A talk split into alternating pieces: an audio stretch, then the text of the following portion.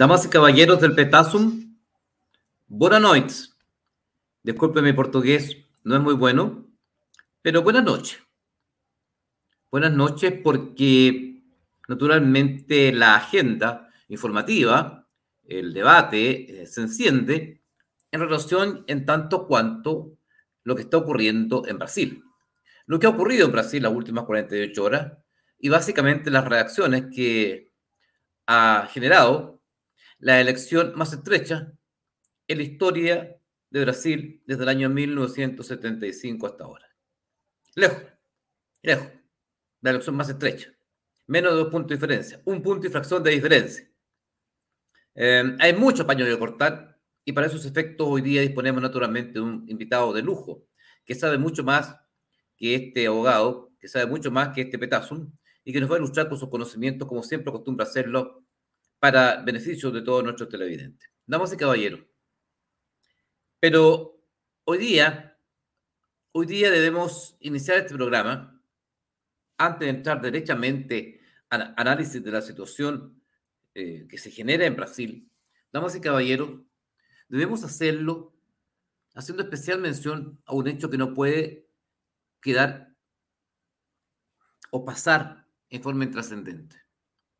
Me refiero específicamente a un fallo de una Corte de Apelaciones, en virtud de la cual se paralizó la expulsión, usted lo ven en pantalla, de un grupo de delincuentes colombianos que habían agredido vilmente, en forma artera y violenta, a carabineros de Chile. Ustedes recordarán las imágenes, sin ninguna provocación, sin ningún tipo de advertencia, este grupo de sujetos actuando sobre seguro y violentamente agredió a un grupo de carabineros. Se expuso su expulsión administrativa y los tribunales han dispuesto la paralización de esa expulsión. Lo dejo, lo dejo como un elemento, ahí lo tienen. Lo dejo como un elemento de análisis, lo dejo como un elemento preocupante, lo dejo como un elemento profundamente perturbador en nuestra relación profesional, en nuestra relación nacional, en nuestras relaciones sociales, porque ¿qué es lo que tienen que hacer? ¿Qué es lo que tienen que hacer? Un grupo de delincuentes extranjeros que no sea golpear a nuestros carabineros y a nuestras carabineras públicamente, sin agresión de ninguna especie, sin razón alguna, violenta y salvajemente, que son expulsadas y los tribunales dicen no, se paraliza la expulsión. Nada más, caballero, prácticamente lo que yo puedo decir, huelga, sobra, en relación a lo que ustedes están viendo en pantalla. Esas personas que están golpeando a carabineros y carabineros, reitero, no hubo ninguna agresión previa, sin ninguna justificación. Fueron y golpearon a carabineros, sin ninguna razón, la reitero. Y hoy día la justicia paraliza su expulsión. En otro orden de cosas, y antes de entrar al fondo en materia, les quiero comentar un hecho que va a ocurrir esta semana, un hecho noticioso que seguramente esta semana o la próxima va a copar toda la gente. Me refiero a la elección de la futura presidenta o presidente, presidente mejor dicho, la futura presidente de la Cámara de Diputados. Como todos ustedes saben, el Partido Comunista, aparte de gobernar, sabemos que o al menos es mi personal opinión, que es el Partido Comunista a través de su presidente, el señor Telier, el que toma las decisiones en la moneda, todas, las decisiones importantes, más bien, a mi juicio, es mi opinión, el eh, señor Boric desempeña un rol de triste arlequín, porque aparte de darse volteretas, eh, diciendo un día blanco, el otro día negro, el otro día blanco, el otro día negro y así sucesiva, y permanentemente lo que lo tiene con un 25% de apoyo y un 68% de rechazo. Era que no, cualquiera, con ese nivel de convicción. Bueno, evidentemente quien toma las decisiones es la moneda del señor Telier. Y ha advertido que de no salir electa presidenta de la Cámara de Diputados, la señora Carol Cariola, van a haber consecuencias para el gobierno. Y ahí tenemos a doña Ana Uriarte, desesperada, desvelada, haciendo toda clase de gestiones para cumplir los deseos del Partido Comunista. Prácticamente ha llamado hasta el portero del Congreso, hasta el portero. Hay unos perros vagos que de repente se meten a los jardines del Congreso, que a lo mejor hasta a ellos los llamó por teléfono para pedirles que votaran por Cariola, porque está desesperada, lo dijo públicamente, el gobierno está jugado íntegramente por la elección de doña Carol Cariola como presidente de la Cámara de Diputados. El Poder Ejecutivo, inmiscuyéndose, grosera, descarada, desvergonzadamente, desfachatadamente, en decisiones de otro poder del Estado. Es como si la Cámara de Diputados le mandara a decir, mire, yo quiero que ponga a este, a este ministro, a este otro, a este otro, a este otro. Se lo dijera públicamente. Bueno, acá está la angustia, está la desesperación, está, está, el, está el, descontrol de Boric eh, y de Telier, ¿no es cierto? De Boric fundamentalmente ante la advertencia que le hizo Telier públicamente, que ha mandatado a su ministra, Ana Uriarte, para que haga todo lo posible para que la candidata comunista se haga del poder en la Cámara de Diputados, de forma tal que maneje qué proyectos se colocan en tabla, cuáles no, a quién le concede la palabra, a quién no se la concede. Es decir, no solamente controlando el poder de la moneda, y los hechos lo controlan, sino que adicionalmente controlando ahora la Cámara de Diputados. ¿Qué queda? Vamos, veremos qué pasa, pero es lo que, es lo que está ocurriendo. Doña Carol Cariola, que fue nada menos que, nada más y nada menos que, como ustedes recordarán, como ustedes recordarán, nada más y nada menos que la vocero, la vocero de la opción apruebo, de la exitosa y la extraordinaria opción apruebo. Nunca la historia de la República una opción electoral había obtenido tantos votos como lo sacó la opción rechazo. Bueno, la vocera de la opción contraria, la que sufrió la derrota más categórica en la historia electoral chilena, bueno, a ella quieren elegir como presidenta de la Cámara de Diputados, diciendo que le da garantía a todos. Veremos qué hacen los honorables. Hay que estar atento a aquello. Damas y caballeros. Se acaba de producir la elección presidencial en Brasil entre, como todos saben, Ignacio Lula da Silva, quien llega a la, a la primera, magistratura, después de pasar 19 meses en prisión, condenado a 20 años de cárcel, y cuyo juicio fue anulado porque el Tribunal Supremo de Brasil consideró que el tribunal que lo había juzgado no tenía competencia en aspecto territorial. O sea, no es que no haya cometido los delitos, no es que no haya sido corrupto, no es que no haya, no haya, generado las coimas que generó, no es que no se haya acreditado los delitos por los cuales fue condenado. No, no, no, no, no. El Tribunal Supremo brasileño dijo que, el Tribunal Supremo Federal, dijo, no, lo que pasa es que el tribunal que lo juzgó no correspondía a juzgar lo que fue para el territorio. Como si no se hubiera saneado el vicio. ¿Ya? Entonces, no, no es que no haya cometido ningún delito. Todos los delitos por los cuales fue acusado se acreditó que los había cometido. Todos. Pero que no ocurre que no fue juzgado oportunamente. ¿Por quién correspondía juzgarlo? Desde el punto de vista territorial. Por lo tanto, logró el juicio. Con eso le permitieron que fuera candidato. Y con eso se inició esta campaña, donde la contraparte era don Jair Bolsonaro, como ustedes saben. Y recordemos que hace dos meses atrás, dos meses atrás, la encuesta más optimista para Bolsonaro lo daba perdiendo por 12 o 15 puntos de desventaja frente a Lula. Era carrera corrida. No había nada que hacer. Lula ganaba con su maquinaria electoral. Lula ganaba por 12 o 15 puntos. Las apuestas eran si ganaba por 12 o por 15 puntos. Un escenario muy favorable, una encuesta hace dos meses atrás, eh, muy, muy, muy, muy favorable a Bolsonaro, lo daba perdiendo por 11 puntos. Resultado, 1.9 puntos de diferencia. No alcanzaron a hacer no alcanzaban a hacer dos puntos. Un punto de infracción. Esa fue la diferencia. Un punto de infracción. una elección con características que ustedes van a escuchar hoy día en voz de nuestro invitado que paso a invitar en este minuto. Un hombre que vive en Brasil, que conoce muy bien la realidad brasileña, muy informado, caballero de las comunicaciones, mi distinguido amigo Juan Ignacio Venezuela desde Brasil. Muy buenas noches. Hola Aldo, muchas gracias, muy buenas noches a todo tu equipo y especialmente a las personas que están viendo este programa. Gracias.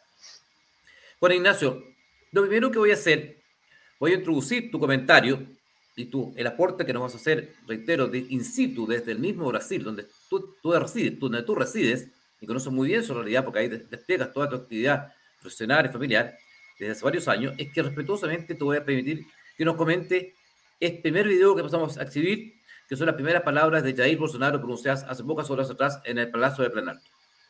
Quero começar agradecendo os 58 milhões de brasileiros que votaram em mim no último dia 30 de outubro. Os atuais movimentos populares são fruto de indignação e sentimento de injustiça de como se deu o processo eleitoral. As manifestações pacíficas sempre serão bem-vindas, mas os nossos métodos não podem ser os da esquerda, que sempre prejudicaram a população, como invasão de propriedades, destruição de patrimônio e cerceamento do direito de ir e vir. A direita surgiu de verdade em nosso país. Nossa robusta representação no Congresso mostra a força dos nossos valores: Deus, pátria, família e liberdade. Formamos diversas lideranças pelo Brasil. Nossos sonhos seguem mais vivos do que nunca somos pela ordem e pelo progresso. Mesmo enfrentando todo o sistema, superamos uma pandemia e as consequências de uma guerra. Sempre fui rotulado como antidemocrático e, ao contrário dos meus acusadores, sempre joguei dentro das quatro linhas da Constituição. Nunca falei em controlar ou censurar a mídia e as redes sociais enquanto presidente da República e cidadão, continuarei cumprindo todos os mandamentos da nossa Constituição. É uma honra ser o líder de milhões de brasileiros que, como eu, defendem a liberdade econômica, a liberdade religiosa, a liberdade de opinião, a honestidade e as cores verde e amarela da nossa bandeira. Obrigado. Bueno, Ignacio, bueno, la pregunta es obvia, fluye, porque las palabras del presidente Bolsonaro no pueden ser más nítidas, eh, no admiten mucha interpretación. Pero la pregunta es obvia. ¿Qué está pasando en Brasil en este minuto, en este instante? Tú que estás allá y este programa, sabemos, nuestros amigos por eso nos sintonizan, con la fidelidad que, que les caracteriza, porque saben que este programa se emite en vivo. Nosotros, sí. Juan Ignacio, no, no grabamos, no editamos nada lo que están escuchando nuestros amigos en este instante por el petazo es lo que estamos hablando tú y yo, tú en Brasil, yo en Chile. ¿Qué está pasando en este minuto en Brasil, Juan Sí, bueno, primero que nada, eh, yo quiero agradecer a, a, tu equipo que ha trabajado muy duro en esto. Eh, hoy día ha sido un día muy complicado para Brasil. Eh, no ha sido fácil. Yo estoy en varios grupos de WhatsApp y de información aquí en Brasil, por lo tanto hay muchísima información eh, perfilar cuáles son las más, eh, las más certeras, las más fiables, no ha sido fácil. Hay mucho video, hay mucho fake por los dos lados. Ha habido mucha descomunicación de parte de, de las personas que están a favor o en contra de Bolsonaro. Y yo quiero pedirle a tu equipo, quiero pedirle a todas las personas que están escuchando este programa, viendo este programa en Chile, que sean muy cuidadosos con la forma en que reciben las informaciones de parte de los medios tradicionales de Chile, que en general eh, están absolutamente sesgados. Yo en más de algún programa he hablado sobre ciertos medios de comunicación como el Mercurio, que se refieren al, al, a Bolsonaro como el de extrema derecha, y hoy día ya cruzaron la línea de hablar de ultraderechista, eso hay una cosa que yo, la verdad, que me cuesta definirlo, entre otros canales. Entonces, y la otra es que es muy difícil analizar la realidad de otro país con la visión de tu propio país. Lo que sucede en Brasil es de Brasil y no es fácil entenderlo. Ni siquiera para mí, que, que trato de entenderlo y trato de informarme con muchas personas, tengo gente en distintos medios que me ayudan. Lo que está pasando en Brasil es una cosa muy delicada, muy, muy delicada, y es la gota que rebalsó el vaso y posiblemente nos encontremos en un punto de inflexión para América Latina completa si cae Brasil, cae todo el continente. Y eso lo entiende Bolsonaro, que es un personaje que estuvo a punto de perder la vida en un acto criminal Y se habla exactamente de esa palabra que está ahí. Yo quiero pedir disculpas si de repente no digo las palabras que corresponden porque existe un control de las comunicaciones en Brasil que es brutal. Hay palabras que no pueden ser usadas, como esa. Hay canales que están siendo cerrados. Hay eh, diputados que han sido encarcelados por solamente mencionar esa palabra. Medios de comunicación que han sido cerrados también y han sido censurados hay palabras que están prohibidas en Brasil en las últimas dos semanas, el Supremo Tribunal Federal, y es... Eh, tendré que ser cuidadoso con las palabras para no ponerte a ti en problemas, ni yo ponerme en problemas para que no me deporten. Y perdona si de repente no soy exactamente preciso, pero voy a tratar de serlo. Y es que eh, las... Eh, voy, a tratar de explicarlo en forma sencilla. El server de Chile tiene su clon en Brasil a través del Supremo Tribunal Electoral. Ya. ¿Ok? El jefe del Supremo Tribunal Electoral en Brasil es el Supremo Tribunal Federal, que vendría a ser la Corte Suprema. Ya. Y para hacer más simple el entendimiento, voy a hablar en palabras chilenas. Eh, aquí se habla de esa palabra que se, se puso ahí en pantalla, porque eh, efectivamente en la primera vuelta todos los indicadores, ¿no es cierto?, decían que ganaba el candidato Lula, que entre paréntesis está prohibido decir ex presidiario en Brasil. Está prohibido. Entonces, eligieron los brasileños han hablado del molusco, porque Lula significa jibia en castellano y hablan del molusco. Hablan del ángel caído, hablan del nueve dedos, en fin. Entonces, este señor, que fue candidato y fue liberado no inocentado, entre paréntesis a un programa de Yoga Pan, que es el canal patriota más importante de Brasil, que tiene casi 5 millones de suscriptores, que es un canal parecido al tuyo, pero es bastante noticioso, el día entero está dando noticias, fue obligado a decir el jueves de la semana pasada de que Lula era inocente. Nótese lo que acabo de decir. Fue obligado a decir que Lula era inocente. O sea, aparte de controlar lo que puede decir y lo que no puede decir, se amenaza con cerrar los canales. No existe, yo creo que en Latinoamérica, una dictadura como la que se vive en Brasil, en ese sentido. La situación es que eh, las Fuerzas Armadas en Brasil, y vamos a hablar más en detalle sobre eso, hicieron una auditoría y esa auditoría saltó y se le permitió, ¿no es cierto?, a, a esta Corte Suprema y a este servidor brasilero que avanzaran en su proceso y se encontraron una cantidad de irregularidades monstruosas. ¿Cómo cuáles? Como por ejemplo de que hay mesas donde el 99% votó por Lula, ciudades donde habían 15.000 electores y votaron 45.000, lugares donde se acarreaban personas, entre paréntesis en Chile nosotros eh, siempre decíamos llévese un abuelito a votar porque para ayudarlo, en Brasil eso está prohibido.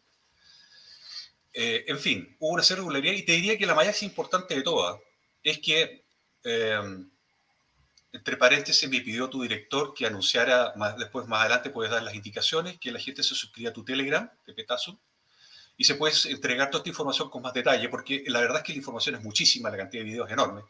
Y es que se hicieron estudios no solamente por, eh, por, las, eh, por las Fuerzas Armadas, por los expertos brasileños en elecciones, sino que también en Chile. Y yo recibí información de Chile, en que en las dos elecciones, eh, en información no, hay que perder de vista que aquí en Brasil el voto es electrónico y las mismas máquinas que se ocupan en Venezuela se ocupan aquí en, Brasil. después vamos a entrar en detalle de la irracionalidad que hay detrás de eso. Entregaban la información cada dos minutos y se hicieron, eh, se hicieron en forma lineal, perdón, se hicieron en forma eh, completa eh, el detalle minuto por minuto de cómo iba la evolución de la, de los resultados eleccionarios. Bueno, cuando se llegaba justamente al 70%, las curvas se cruzaban. Y Lula comenzaba a ascender y Bolsonaro comenzaba a bajar. Nótese, por favor, que estamos hablando de casi 70 millones de electores, de perdón, de 70 millones de votos ya revisados. Yo quiero hacer un análisis bien cortito. En Chile nosotros hablamos de las encuestas A, las encuestas B, las encuestas C. Rara vez una encuesta en Chile tiene más de 5.000 personas para poder deducir o predecir el resultado de una votación. Cuando tú llegas a tener 60 o 70 millones de personas que ya dieron su favor, su, eh, su favor, o se favoreció en este caso en la primera vuelta y la segunda vuelta a Bolsonaro y después se revierte, eso es imposible. Y lo que empezó a pasar después del 70%, la, la recta se hizo lineal, crecientemente lineal. Y eso es imposible porque las rectas matemáticas y estadísticamente en las elecciones son como un serrucho, pueden subir, pueden bajar. No es una cosa lineal, eso habla de un algoritmo que se usó justamente para producir el resultado que es visible. En términos prácticos, podríamos decir que Lula perdió en las dos elecciones. En la primera y en la segunda vuelta. Y en la segunda por lejos. Y esto se nota, se nota en la calle. Es evidente. Es evidente cuando en las manifestaciones públicas estos señores no eran cuatro o cinco gatos que aparecían. En este momento este video que está mostrando tu director está hablando de las manifestaciones que se están dando en todo Brasil. Hay muchos videos que le envía tu director, que desgraciadamente por el tiempo no pudo subir, los vamos a subir al Telegram para que los vean. Las carreteras están totalmente cerradas para el tránsito de camiones, donde los, camioneros se autoimpusieron, que es una fuerza poderosa para aquellas personas que tengan más de 60 años en Chile, recordarán con cariño cómo en los grupos de camioneros fueron capaces de parar el país cuando tuvimos la dictadura de Allende. Y en este caso, los brasileños se han unido, y se han unido distintos grupos. Hoy día el comercio cerró. Estamos hablando de que mañana es feriado, se celebra el 2 de noviembre, la gente se aperó de sus comestibles y sus cosas porque saben que mañana no habrá comercio. Los caminos están cerrados para el tránsito de camiones, donde ellos mismos se autoimpusieron. Pueden pasar vehículos de emergencia, pueden pasar eh, vehículos eh, livianos, pero ellos se autoimpusieron. Y creo que lo más importante de lo que voy a decir ahora debe recordarse. Estas son manifestaciones pacíficas, aunque la media izquierdista de Chile y de Brasil coloquen videos falsos y fake diciendo lo contrario. Tengo decenas de videos donde la gente está con sus banderas, está con sus niños. Hay una señora de 90 años, perdón, de 94 años, con su burrito manifestándose con su bandera. Ese es Brasil, ese es el verdadero Brasil. El Brasil que ya no quiere más corrupción, que no quiere un criminal en el gobierno, que no quiere que le roben nuevamente, quiere que le cuiden su familia. Lula nos ha dicho que va a liberar a los presos. Qué curioso, ¿eh? pasa una cosa similar en Chile, ¿no? Ha dicho, ha hablado de todo lo que significan estos fenómenos de sexualización de los niños. Lula no está ni ahí con tener una aprobación porque lo que viene con Lula en el gobierno, con esta dictadura de la Corte Suprema, es el fin de Brasil. Y eso lo saben los patriotas. Porque da lo mismo, Aldo, que tú digas que eres inocente cuando que el que te inculpa y el que te juzga es la misma persona. Cuando, que, cuando tú das todas las pruebas de que tú eres inocente y te dicen, no señor, usted es culpable.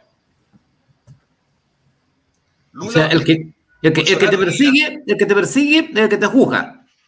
Y te inventa, porque este grupo de mafiosos han pasado por sobre la constitución y están persiguiendo y han sido los principales enemigos de Bolsonaro tú le preguntas a cualquier chileno el nombre de algún eh, juez de la Corte Suprema, probablemente te va a decir uno. Aquí esta gente sale en la prensa permanentemente, salen dando premios a cantantes de izquierda, salen eh, dando charlas, salen hablando, salen dando opiniones. Eso no es normal. Los eh, diputados y los senadores están aterrados, los periodistas están aterrados de que se les venga encima esta masa de, de mafiosos y, Bolsonaro ha sido tremendamente cuidadoso, muy cuidadoso. Se habla del silencio de Bolsonaro. Eso que dijo Bolsonaro hoy día son sus primeras palabras después de la elección del domingo. Lo que el mundo esperaba era que saliera a felicitar al molusco, que saliera a celebrar, ¿no es cierto?, a darle la mano, como haría un republicano, presidente o expresidente de Chile no lo hizo y hizo esas declaraciones, donde apoya las manifestaciones en la medida que sean pacíficas, porque está dentro de la libertad y es constitucional. Yo en este momento estoy recibiendo información de que tenemos que ir a los cuarteles a pedirles a los uniformados que sacan cargo del país. Y eso significa, y lo ha dicho el vicepresidente del país,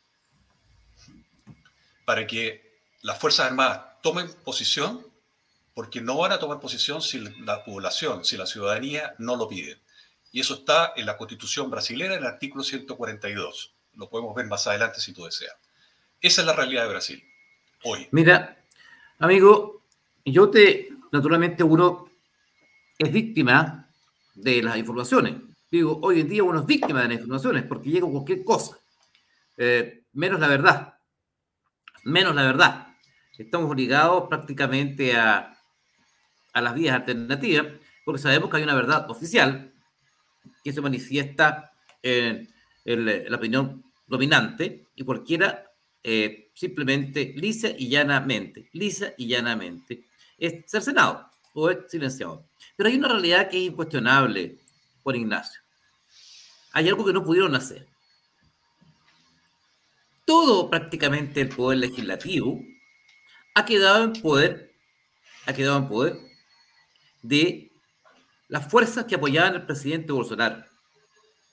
Además, corrígeme por favor, Sao Paulo, que es la ciudad más populosa de Brasil, acaba de ser ganada su gobernación por Tarcísio de Freitas, un hombre muy cercano al presidente Bolsonaro y que se prospecta con gran fuerza en el escenario político brasileño. Entonces, parece ridículo y absurdo, ¿no es cierto?, que un pueblo que vota mayoritariamente por todos los candidatos del presidente Bolsonaro, que la ciudad más populosa, la ciudad más poblada de Brasil, como es Sao Paulo, elige como gobernador por paliza a Tarcísio Freitas, que es el, que es el, eh, un hombre muy cercano al presidente Bolsonaro. Ahora ese mismo pueblo va a decir, no, no queremos a Bolsonaro como presidente. Es como raro. Y además que establezcamos que los, la, la votación se definiría en los estados del nordeste, específicamente la selva amazónica, o sea, donde es prácticamente imposible llegar a controlar cómo se emite un voto electrónico, es imposible poder controlar quién accede a ese, a ese, voto electrónico, quién accede a esa determinada computación. Entonces, ¿cómo se explica este fenómeno? El poder legislativo en manos de partidario del presidente Bolsonaro, prácticamente. Y el, y el eh, gobernador de Sao Paulo y de otras ciudades más, ganó, eh, me parece, 13 de, de 27, no, 13 de 20 gobernaciones, las gana. 13 de 23 gobernaciones, gracias a la corrección, las gana eh, partidario del presidente Bolsonaro. ¿Cómo se explica ese fenómeno? ¿Cómo, cómo puede sostenerse entonces un resultado como el que sostienen eh, los resultados oficiales? Valga la redundancia. Bueno, te quería, te quería acotar un punto importante. El estado más importante efectivamente es Sao Paulo por la cantidad de población, donde el candidato Tarcisio llevó 23 millones de votos y el que le seguía fue Haddad. Haddad tenía dentro de su currículum el haber sido candidato a la presidencia donde Bolsonaro le ganó. ¿ok? Es decir, estamos hablando de una persona que es hiper conocida, que tenía todo el respaldo de la izquierda brasilera, de la extrema izquierda, para estar a la altura de, los medios de comunicación de Chile. Y Freitas, Tarcisio, le ganó. Le ganó por una cantidad importante. Y Minas Gerais, que es el segundo estado más populoso de Brasil, y el más importante en muchos sentidos históricos, también ganó un candidato bolsonarista.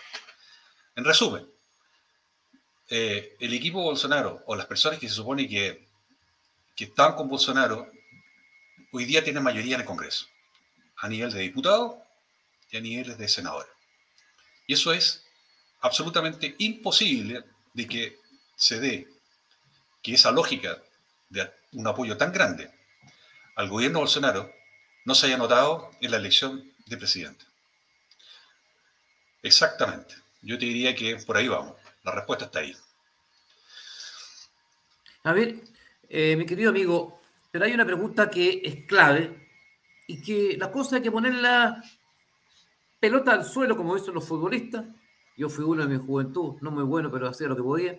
Bueno, pero previo a eso vamos a conversar de una chilena, de una amiga, de una emprendedora que nos ha pedido estar presente en el. Vamos a recordarla, vamos a traerla a las batallas de Petasum, que es una creadora, que es una chiquilla, una muchacha muy, muy, muy, muy emprendedora, puso todas sus lucas cuando nadie creía en, nadie quería hacer nada en Chile. bueno, ella se la jugó, pidió préstamos, pidió hipotecas, vendió hasta el auto para lanzarse con un emprendimiento, con un juego.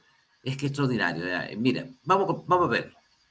Presentamos Judeban, un didáctico juego de mesa de banderas, mapas y continentes, diseñado para entretener y educar a toda la familia y amigos.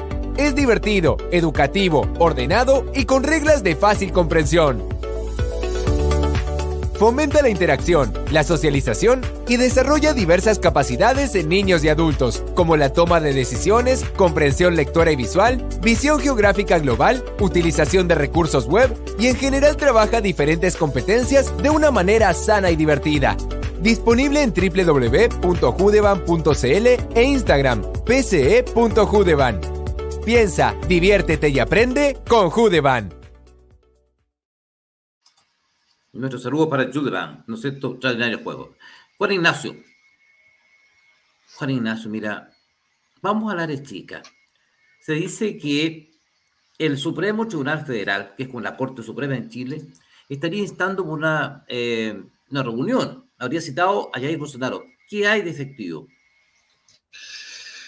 Efectivamente, eh, sí ha producido una reunión, ¿no es cierto?, que vendría a ser más bien protocolar, justamente para analizar los procesos a seguir. Y Bolsonaro eh, declaró, ¿no es cierto?, que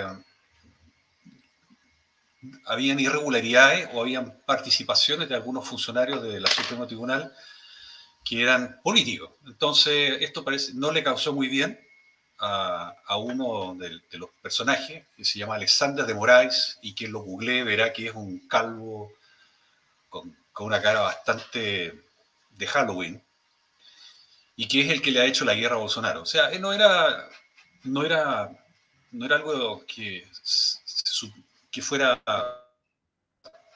no esperable. La verdad es que en este momento no hay que perdamos de vista de que Bolsonaro es un oficial, ¿no es cierto?, retirado del ejército. Dentro de su gobierno han habido candidatos, han habido ex eh, militares eh, exfuncionario. Y Bolsonaro ha estado en reuniones, ¿no cierto?, con las Fuerzas Armadas y con su equipo asesor, porque a Bolsonaro no se le puede acusar, ¿no cierto?, de actuar en forma inconstitucional. Bolsonaro tiene que ir por la vía constitucional cada paso que dé. En estas palabras que mencionó tu director, que colocó al principio ese video, lo que esperaba cualquier personaje en el planeta era que felicitara al nuevo, integra al nuevo presidente del país, etc. Y sin embargo dijo otra cosa. Aquí se está cosiendo algo. Eh, y, y, las próximas horas son las próximas horas son muy importantes. ¿Para qué hablar de la bolsa de comercio? ¿Para qué hablar de el valor del dólar? Se disparó, se cayó la bolsa, se disparó el dólar, porque la verdad es que el mercado, el mercado son todas las personas que participan en la economía no esperaban el resultado, a pesar de que las fuentes oficiales, que eran todas manipuladas por el Supremo Tribunal, en el programa anterior tuyo lo mencionamos, ¿no es cierto?, que el Supremo Tribunal, Supremo Tribunal o la Corte Suprema dictamina qué empresas pueden decir qué cosas, qué encuestas se pueden hacer, quién puede hacer y quién no puede hacer encuestas, en fin, la manipulación de la información de forma brutal. Es para nosotros y para mí, honestamente, muy difícil predecir qué viene. Sí te puedo decir de que está muy pensado, que no hay, no hay claridad eh, de lo que viene. Yo te diría que los pasos siguientes tienen que venir desde la población. El país está parado. Las, los videos que salen y que están, siguen apareciendo son de todos los caminos de Brasil están parados. El país se para. Y este país parado fue el que llevó en su momento a que las noticias que aparecían minuto a minuto, todos los santos días durante los 14 años de gobierno de los petistas, el Partido de los Trabajadores o el Partido de la extrema izquierda de Brasil, donde la corrupción llegó a niveles increíbles. Un, programa, un día podemos hacer un programa sobre todo lo que es la corrupción de esos 14, 16 años. La gente salió a la calle y paró el país. Y metieron, sacaron a la señora Dilma, que era un fantoche, era un títere de, Lula, la sacaron, la, del gobierno y la presión política hizo que jueces valientes como Moro, que hoy día ahora es senador de la República, bendito contrincante tendrán los petistas con él, junto con otros jueces que están hoy día de diputados, de senadores, Entonces, este esquema de lo que se viene es muy delicado, muy, muy delicado. Amigo mío. Y si la gente, la gente tiene que salir a la calle y manifestarse lo que están haciendo. A propósito de eso, manifestaciones, nos han llegado algunos videos que quisiéramos compartir contigo y que nos comentaras, por favor, sobre todo con Ulo. Yo, bueno, los que hemos estado en Sao Paulo en alguna oportunidad, conocemos el gigantesco aeropuerto, de, de hecho, uno de los más grandes del mundo, más grande de Latinoamérica, y, y quedamos impresionados porque lo estamos viendo. Por favor, coméntanos este video del aeropuerto de Sao Paulo. Aí, ó. Tá travado, filho. Tá travado, filho. Ninguém, ninguém sai do aeroporto e ninguém entra. Só de avião, só. E parado, ó. Parado, filho. Bolsonaro, caralho. Parado aí, ó. Helicóptero chegou agora, helicóptero. ¿Qué, qué veíamos ahí? Mira, hay dos cosas, que, hay varias cosas que, que, que quiero que queden claras para las personas, más y, independiente de la traducción, que no tiene ninguna importancia, ¿no es cierto? Que es que, que una persona que está mostrando lo que está sucediendo, él está diciendo que el aeropuerto está parado, o sea, no está entrando ningún vehículo ni saliendo ningún vehículo del aeropuerto. Eso significa que el tránsito internacional en este momento en Brasil está congelado, lo cual es una excelente noticia para que aquellas personas que no tenían idea y que estaban muy contentos de que ganara el expresidiario de presidente se empieza a preguntar qué es lo que está pasando. Y esta paralización está convocada por personas de carne y hueso. Punto número uno, no hay quema de vehículos. Ojo con eso. No hay es quema de manifestación pacífica. No hay violencia. Es la manifestación legítima del pueblo de Brasil, que por Dios que se echa de menos en Chile. Maciza, monstruosa, y es en todo Brasil. Aquí tenemos de, la policía militar en Brasil, ¿no es cierto? Eh, que está hablando en otro canal, contando un poco que están eh, pidiéndole a los camioneros que salgan. Esto fue durante la mañana. Finalmente, Bolsonaro dijo que las manifestaciones estaban permitidas. Ahí se fue en contra de la Corte Suprema que prohibió y obligó a la policía militar a desalojar las carreteras esto, pero Bolsonaro dijo que estaba permitido, que eh, mientras hubiese manifestaciones pacíficas, constitucionalmente estaba autorizado que se hiciera.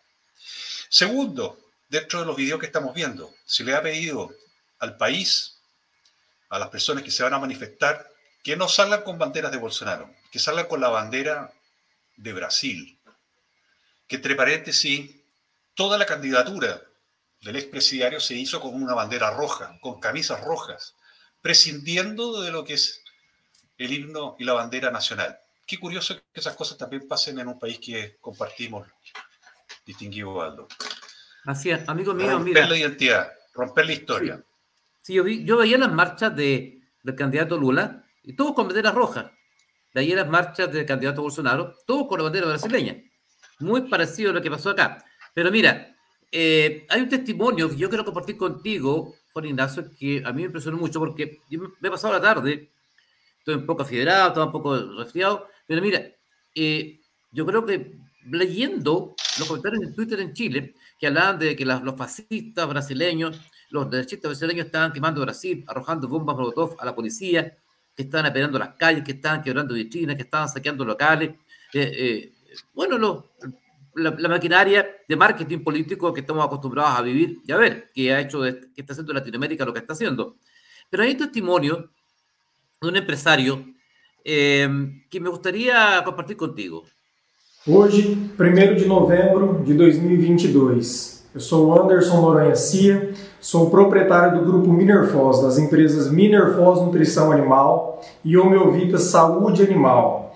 É, nós estamos gravando esse vídeo porque nós estamos agora ao meio-dia paralisando as nossas operações, aderindo ao movimento da paralisação dos caminhoneiros, porque nós precisamos nos unir nesse momento mais do que nunca. E eu quero convidar você, empresário de uma arama, comerciante, aos nossos clientes, os nossos parceiros, a nos juntarmos, a darmos as mãos nesse momento nessa reta final, nesse último suspiro que nós temos, pela liberdade total, pelas nossas famílias, pelo nosso país. Nós não podemos aceitar que um ladrão volte a governar o nosso país. Que um bandido volte, que uma quadrilha volte a tocar esse país. Pelo Brasil, eu convido você, vamos junto, vamos nos unir, vamos parar e vamos dar força para esse movimento que começou agora. Les queremos pedir la excusa a nuestros televidentes porque la traducción la hicimos nosotros. La traducción de los buenos oficios de Juan Ignacio la hicimos acá, pero naturalmente si hay algún error en la transcripción precisa alguna palabra, pero en, el sentido está perfecto todo, tratamos de ser lo más fieles posible al texto, tomando en cuenta que son dos lenguas de raíces eh, latinas, por lo tanto, tanto el, portugués como el español son eh, algunos, algunos presuntuosos de la lengua castellana dicen que el, portugués es un español mal hablado, que no escucho portugués. Entonces, pero tratamos de hacer lo humanamente posible. Querido amigo, eh, hay un tema que, que me preocupa, eh, te reitero, no hemos visto nada todavía en relación a la, la, vi la decepción en la tarde, eh, hola Eva, sea, vi la decepción en la tarde de mucha gente que esperaba un Bolsonaro gritando, descontrolado, eh, haciendo un, circo, y al salió un hombre de Estado diciendo que se iba a respetar la constitución política de su país. Em, hay un testimonio general que quiero compartir contigo en este mismo momento eh, y que nuestro director seguramente debe tener preparado.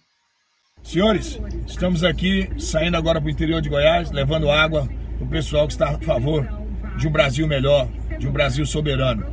É, estamos, estão dizendo nas mídias e nas rádios, nas TVs, que o Xandão está mandando parar a nossa mobilização. Não é o Supremo que manda no Brasil, não. É nós, brasileiros, que lutamos, que damos o sangue por essa terra. Nenhum Supremo vai mandar em nós, não. E por isso eu deixo registrado aqui eu, General Evandro, comandante da Federação das Forças Armadas do Brasil e alto comando do Exército Humanitário, estou com o Bolsonaro, estou com o Brasil, estou com vocês. O que precisar, chama a gente. Tamo junto. ¿Quién es, querido amigo? ¿Tú lo escuchaste como lo escuché yo? Ok. Sí, no, la traducción está perfecta. Y voy a partir con el último video que me parece el más relevante porque eso es una demostración clara de la independencia que tienen las Fuerzas Armadas en Brasil. Y quería hablar al respecto de quiénes son las Fuerzas Armadas de Brasil y cuál es el peso que tienen las Fuerzas Armadas en Brasil. Siempre se habla de que tenemos las cuatro fuerzas, ¿no de un país que eh, la presidencia, el Congreso, eh, el, eh, el, judicial y las Fuerzas Armadas. Bueno, las Fuerzas Armadas en Brasil, al igual que la mayoría de las Fuerzas Armadas que que de América Latina en la época del 80, finales de los 70, tomaron el poder de los países para, de alguna forma, eh, administrarlo. ¿Ok? A diferencia de otros países, y específicamente quiero eh, hacer una comparación para la gente que está viendo este programa en Chile, las Fuerzas Armadas de Brasil son muy bien consideradas, muy bien consideradas.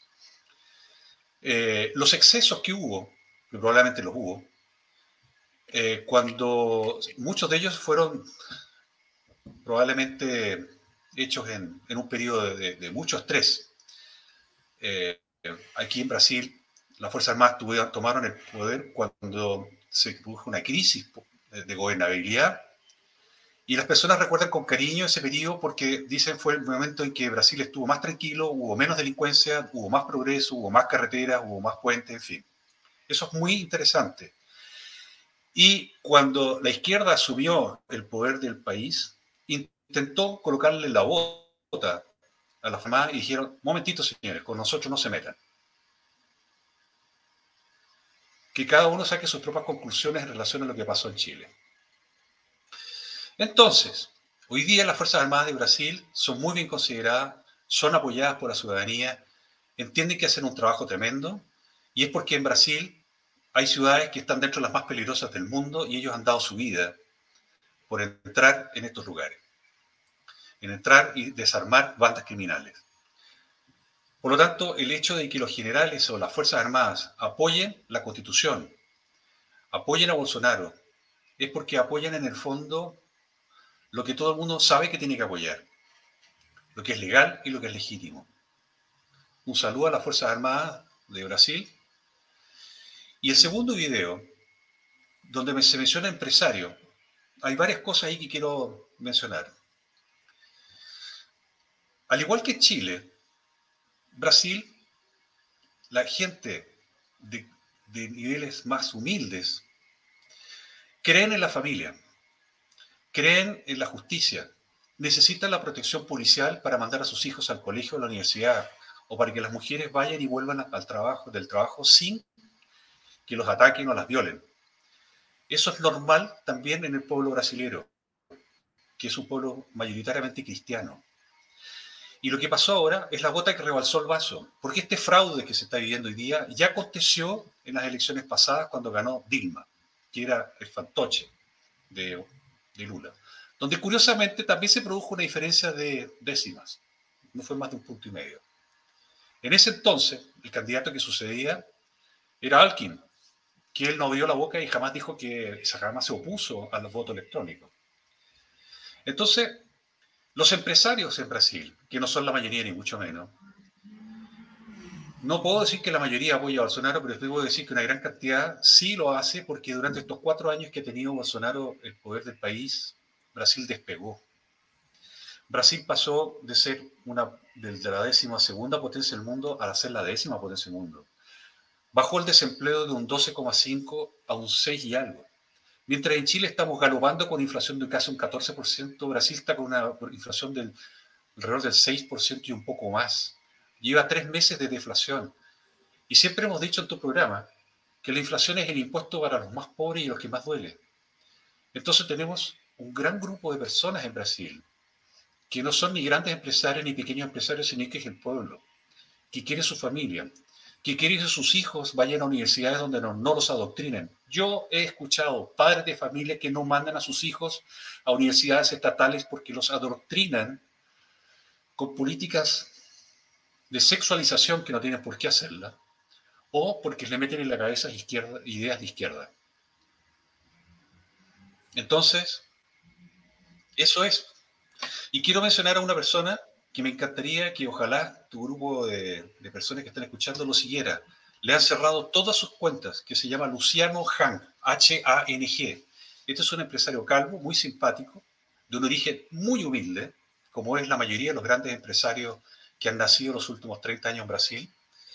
Y este señor ha sido bolsonarista y le han quemado tres centros comerciales. ¿Cómo? Le han quemado tres centros comerciales en las últimas 24 horas. Esas hordas de delincuentes, de narcos, no son los de derecha. Son gente que ha vestido camisetas rojas, que han asaltado centros comerciales. Y los pueden ver en videos. Y cuando se metan a tu Telegram podrán ver esos videos también. Incluso hay uno que está dentro de la manifestación con la bandera de Lula y está con una tobillera electrónica en la foto saquen ustedes las conclusiones, qué tipo de gente apoya a nuestros amigos lulistas. Miren, ustedes están viendo, queridos amigos, que de repente nosotros estamos verificando por interno, estamos haciendo esfuerzos bastante complejos en este momento por mantener la comunicación con Juan Ignacio. Eh, se nos han metido como tres señales ya entre medio, tratando de cortar el audio, tratando de cortar la señal con Juan Ignacio, lo que se llama un baneo eh, está tratando de ocultarnos, está tratando de bajarnos el programa en este minuto. Afortunadamente no lo pueden hacer, eh, que Cris está tomando todas las medidas del caso, nuestro director, con un equipo técnico que en este minuto nos está asesorando. Eh, pero en este momento estamos recibiendo fuertemente señales muy potentes, bueno, por, por, el espacio digital, en torno, incluso nos han mandado algunas groserías que hemos recibido muy potentes. Y en ese sentido le quiero dar las gracias, perdone que lo traiga con este momento, tenemos cuatro personas trabajando en este instante en el, para mantener este programa al aire en este minuto. Les voy a agradecer a quienes puedan, porque hay que financiar este programa. Quienes puedan colaborarnos económicamente, que lo hagan, porque esto es un esfuerzo grande. Este es un día feriado, también lo es en Brasil prácticamente, mañana lo es. Y Juan Ignacio, este es un esfuerzo inmenso, está jugando mucho hacia este espacio. Y yo también les quiero pedir su colaboración para quienes puedan hacerlo económica y financieramente. Juan Ignacio, finalmente, eh, ¿qué se viene? Eh, yo he viajado a Brasil muchas veces. Brasil es un país, un país que admiro profundamente. Eh, es un país que vivido momentos gratísimos, gratísimos. Eh, es un país continente, es un país con una potencialidad gigantesca. Su gente es maravillosa. Más que citate maravillosa, su gente es maravillosa. se ha vivido experiencias extraordinarias en Brasil, también de las otras, pero fundamentalmente son todas muy buenas. Muchas gracias, señor Mota, muchas gracias. Eh, he vivido experiencias con Brasil, es un pueblo tan pujante, tiene tanto potencial. Hace menos de tres meses estuve en Brasil eh, con mi familia, entonces quiero me, angustia, eh, me acuerdo del episodio de Dilma, me acuerdo tanto del episodio de Brasil, eh, me preocupa, porque si Lula hubiese ganado por 10 o los 12 puntos que así le dan cuenta, bueno, es lo que el pueblo quiso. Pero cuando se da este resultado absurdo, en 150 millones de votos, en 150 millones de votos, una diferencia de un millón siete, un millón ocho, es francamente irrisoria para un país de esa característica más aún en ciudades donde tú me dices que tienen, o, lugares o villorrios que tienen 15.000 habitantes y aparecen votando 45.000 personas, donde la, en la mayoría, la mayoría de, los votos que finalmente el señor Lula da vuelta a la elección, con más del 70% de los votos escrutados, se emiten en la selva, en el sector del Amazonas. Corrige menos si no es así. ¿eh? Entonces, esto ya todo me parece ya de una inconcebible. Eh, finalmente, para eh, te las pantallas y el micrófono al petazo para los efectos de que me hagas un, comentario final de lo que tú crees que viene en Brasil, querido amigo. Mira, primero, Bolsonaro ha tenido cuatro años terribles. Ha tenido que luchar contra, contra todo lo que te puedes imaginar para poder ejercer su función con unas persecuciones impresionantes de parte de este Supremo Tribunal, con esta fuerza internacional que está contra él. Tiene prohibido en Brasil, por favor, escuchen lo que les voy a decir, tiene prohibido en sus redes sociales y cualquier red social que se difunda el discurso que dio las Naciones Unidas o el discurso que dio cuando fue al funeral de la reina Isabel. ¿De qué país estamos hablando? Bolsonaro, en este momento, y lo que yo creo, está apostando a que hayan elecciones legítimas, que haya una elección donde el pueblo diga efectivamente me siento representado por quien voté. El ejercicio paralelo que se hizo en la votación es que Bolsonaro ganó con un 65%. Y no que perdió con 48%. En segundo lugar, con unas elecciones donde puede ser el candidato, puede no ser el candidato. Y quien sea el candidato, que el pueblo lo elija, y no de la forma que se está haciendo ahora. El pueblo hoy día de Brasil, la gran mayoría, quiere cosas que son muy sencillas. Quieren paz, quieren trabajo, quieren libertad para emprender, libertad para moverse dentro del país. Y es lo que quiere Bolsonaro. Quiere que haya familia, quiere eso. Son cosas muy sencillas y la mayor parte del pueblo lo quiere, como lo quiere también el pueblo de Chile. El corazón de Chile quiere lo mismo. La pregunta es, ¿por qué no dejar que el pueblo elija de verdad y no a través de una máquina que todo el mundo sabe y no funciona en ninguna parte del mundo, una elección electrónica como lo es en Brasil? Bueno, en Venezuela, donde saben quién vota, dónde vota, por quién vota, quién no votó. Los fallecidos también se saben automáticamente. Entonces nos encontramos con una cosa que además, lo único que quería Bolsonaro, y que también lo quería el Congreso, y votaron para que sucediera, pero si el gobierno tribunal les dio un portazo en la cara, les dijo, no, vamos a seguir de la forma que se hace ahora. El único que pedía era que se emitiera un voucher.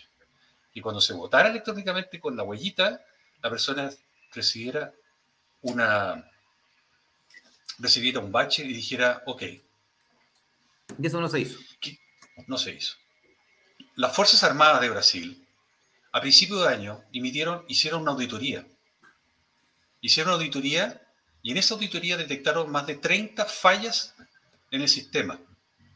Incluso una universidad norteamericana hackeó el sistema coordinadamente y comprobó de que el sistema era falible, absolutamente.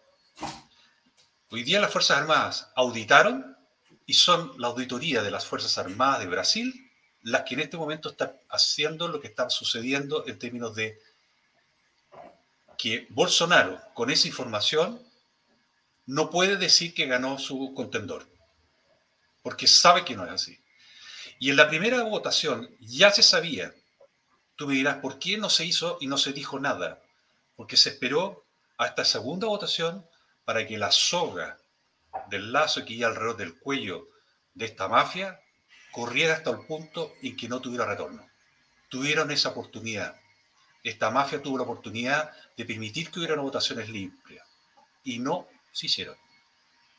Hoy día nos encontramos con un camino de no retorno, porque si Bolsonaro y el país acepta esto, tendremos la alianza de un criminal con las fuerzas judiciales administrando el país más grande de América Latina y la décima potencia del mundo. Dios nos libre que esa potencia se vuelva contra Chile, contra Argentina, contra Uruguay y contra todos los países de la región. Bueno, no puede esta noche haber sido más nítido, más claro, más contundente, más ilustrativo. Lo ilustra la gigantesca audiencia eh, récord para nuestro canal que hemos tenido hoy día. Agradecerle a todas las personas que nos han contribuido esta noche, que nos han colaborado económicamente, eh, porque ha sido una noche difícil. Les tengo que reconocer que ha sido una noche muy difícil. Nos han tratado de bajar la señal, ya van seis oportunidades. Estamos haciendo esfuerzos con nuestros teléfonos celulares, estamos manteniendo el internet, estamos tratando de enviarla, eh, mantener la cobertura para que ustedes no dejen de escuchar a Juan Ignacio Valenzuela desde Brasil, para que ustedes no dejen de escuchar lo que han escuchado esta noche. Ha sido difícil, ha sido una noche difícil, así que nuestro agradecimiento para, para quienes nos han colaborado. Mi agradecimiento, ya no tengo palabras para agradecerte, Juan Ignacio, decirte que lo que has hecho esta noche nos han escrito gente de España que están viendo este programa, diciendo que lo van a grabar, que lo van a difundir, porque lo que se juega es mucho, como tú dices. Lo que se juega es mucho, es demasiado. Eh, si cae Brasil, caemos todos. Y si caemos todos, ya no habrá nada más por lo que luchar. No puede ser que en nuestra América Latina vayamos a tener un país, un narcoestado, como es el Estado venezolano, al mando de un grupo delincuente, de un narcotraficante reconocido, cartel de los soles, como son Nicolás Maduro y Eduardo Cabello, y Brasil. Y Brasil, nuestro querido Brasil, nuestro amado Brasil, está en manos de un el corrupto, eh, un hombre oscuro, por decirlo menos. Muchas gracias, Juan Ignacio, por tu valentía, por tu coraje, por tu, por tu tremenda ilustración en los temas que esta noche he tocado. Decirte eh, muchas gracias y, bueno, muy buenas noches, Juan Ignacio, y gracias por todo, querido amigo.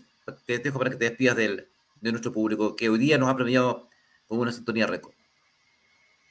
Sí, muchas gracias a ti.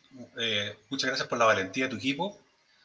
Eh, efectivamente, algunos canales me llamaron para conversar y después desistieron por el miedo a que les bajaran los programas y el canal mismo. Así que yo te lo agradezco a ti muchísimo. Eh, espero no tener que volver a Chile con deportado. Y creo que en este momento lo más importante es que recemos mucho por Brasil, por Chile, por nuestro continente, para que brille la luz, para que nos acompañe la Virgen, para que nos acompañe Dios, todas las huestes celestiales, porque la verdad es que necesitamos mucha ayuda. Hay muchísimas, muchísimas manos negras detrás de esto. El Lula es solamente una portada, pero detrás de él hay una gran cantidad de gente y muchísimo, muchísimo dinero en juego aquí. Lo que se juega es más de lo que ustedes se imaginan. Muchas gracias nuevamente, Aldo. Muchas gracias a tu equipo. Excelente trabajo para ustedes. No, gracias a ti, Juan Ignacio. Damas y caballeros del Petazo, creo que no hay nada más que decir. Mucho que pensar, mucho que hacer, mucho que reflexionar. Mañana retomamos la actividad en esta semana corta a pensar, a reflexionar. Tal vez eh, está llegando la hora de la acción. Basta la reflexión. Reflexionemos esta noche y mañana levantémonos decididos a actuar. Nadie va a salvar a nuestra patria por nosotros. Hemos visto a los brasileños, están en las calles, luchando por su libertad, luchando por su libertad. Que no sea una voz que clama en el desierto. Si cae Brasil, caemos todos, no lo olvidemos. Si Dios no es por otra cosa, será hasta una próxima oportunidad, damas y caballeros. Muy, muy, muy buenas noches.